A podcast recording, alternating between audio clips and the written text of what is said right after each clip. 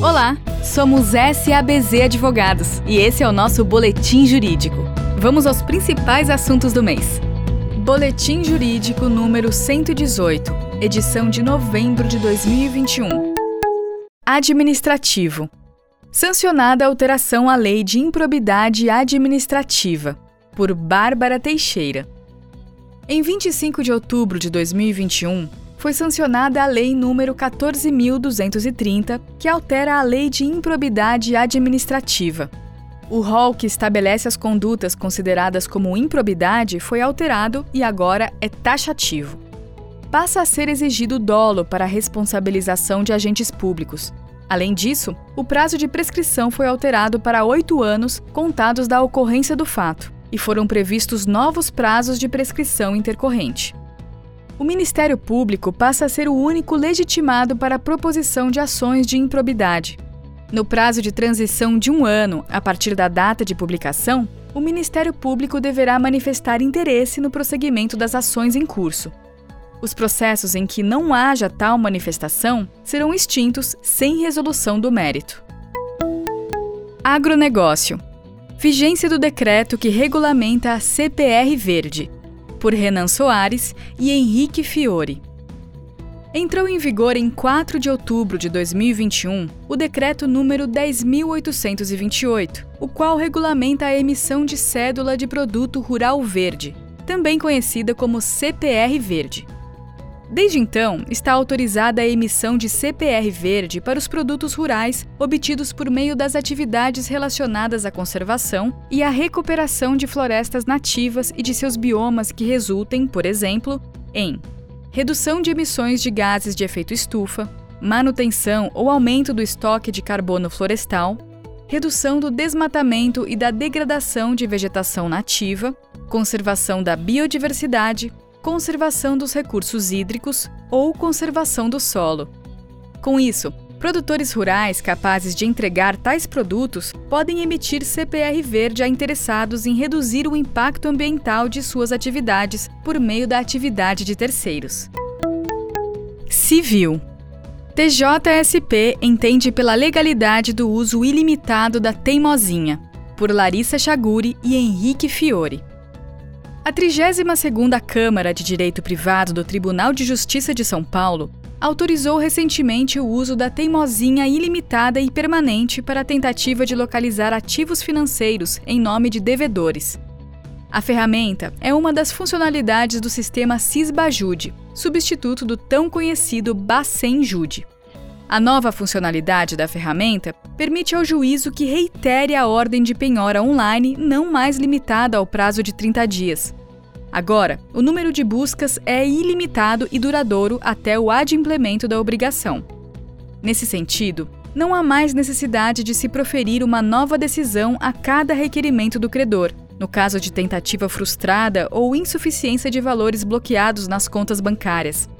O desembargador relator entendeu que a teimosinha não fere o princípio da execução menos gravosa ao devedor, tendo em vista que a finalidade do processo de execução é a satisfação do crédito em favor ao interesse do credor. Além disso, a teimosinha também permite a busca automática e contínua de ativos nas contas do devedor e possibilita a obtenção de informações detalhadas sobre os extratos em sua conta. Com a nova ferramenta, a satisfação do crédito é mais garantida graças ao avanço tecnológico. Mercado de capitais. MP altera a taxa de fiscalização dos mercados de títulos e valores mobiliários. Por Emanuel Lima. Foi publicada em 1 de outubro de 2021 a medida provisória 1072, que altera a forma de cálculo da taxa de fiscalização dos mercados de títulos e valores mobiliários. Segundo o governo federal, a medida tem como objetivos ampliar o número de instituições sujeitas à taxa de fiscalização, estabelecer número maior de faixas entre os contribuintes e criar uma relação mais proporcional entre o tamanho da instituição e o valor da referida taxa. A taxa de fiscalização é paga pelos agentes do mercado à Comissão de Valores Mobiliários, em função do exercício do poder de polícia legalmente atribuído a ela. Entre os novos contribuintes incluídos pela MP 1072 estão plataforma eletrônica de investimento coletivo, pessoa jurídica autorizada a participar de sandbox regulatório, agências de classificação de risco e agentes fiduciários. Os novos valores da taxa de fiscalização estão estabelecidos nos cinco anexos da norma e variam de acordo com a natureza, porte e patrimônio líquido do contribuinte, conforme o caso. A MP 1072 entrou em vigor na data de sua publicação e produzirá efeitos a partir de 1 de janeiro de 2022. Seguros. SUSEP complementa normas para a instauração do processo administrativo sancionador e regulamenta infrações graves. Por Luísa Santos.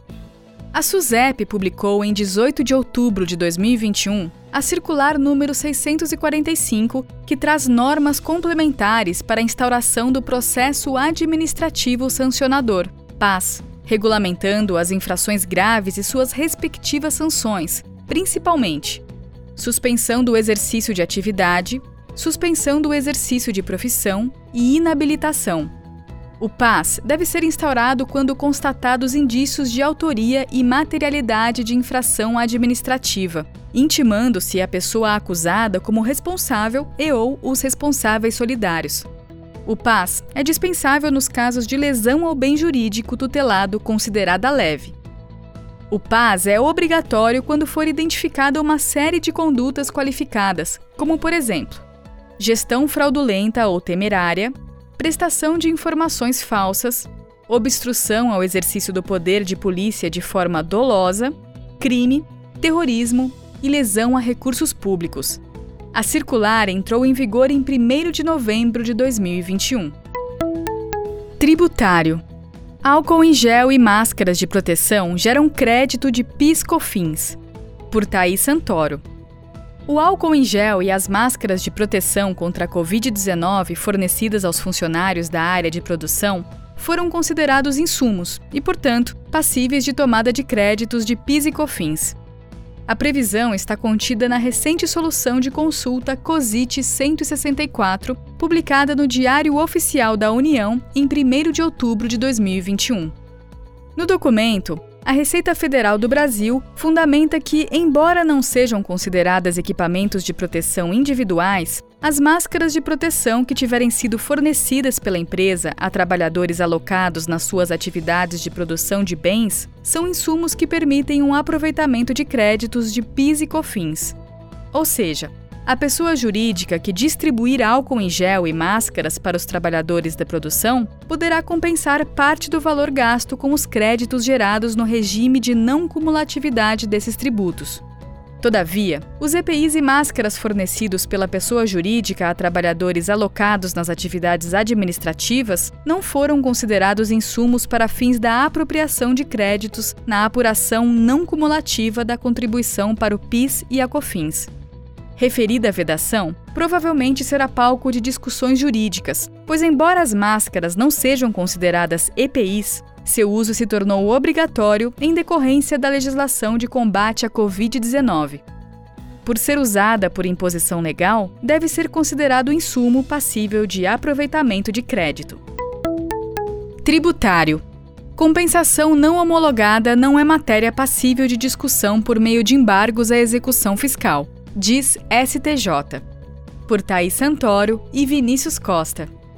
Em ocasião de julgamento do ERESP número 1.759.347, a primeira sessão do Superior Tribunal de Justiça entendeu por unanimidade pelo não conhecimento dos embargos de divergência apresentados por uma empresa de combustíveis, que buscava discutir uma compensação não homologada administrativa por meio de embargos à execução fiscal, com fundamento em pedido de compensação não homologado, no julgamento, sedimentou-se o entendimento de que o contribuinte não pode utilizar dos embargos à execução fiscal para alegar compensação tributária não homologada na esfera administrativa, em razão da vedação prevista pelo artigo 16, parágrafo 3 da Lei de Execução Fiscal.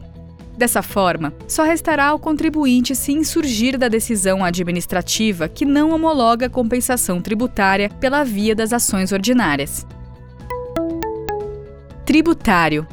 RFB ratifica entendimento sobre a ausência de tributação em contrato de rateio de despesas.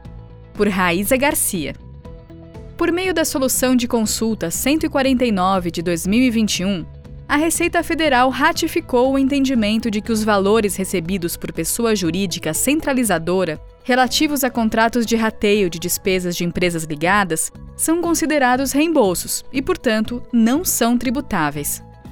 A consulta foi efetuada por empresa do ramo da construção com finalidade de atuar como holding, adotando a centralização e o compartilhamento de atividades operacionais de finanças e contabilidade, recursos humanos, administração, suprimentos, sistema de informação e setor técnico.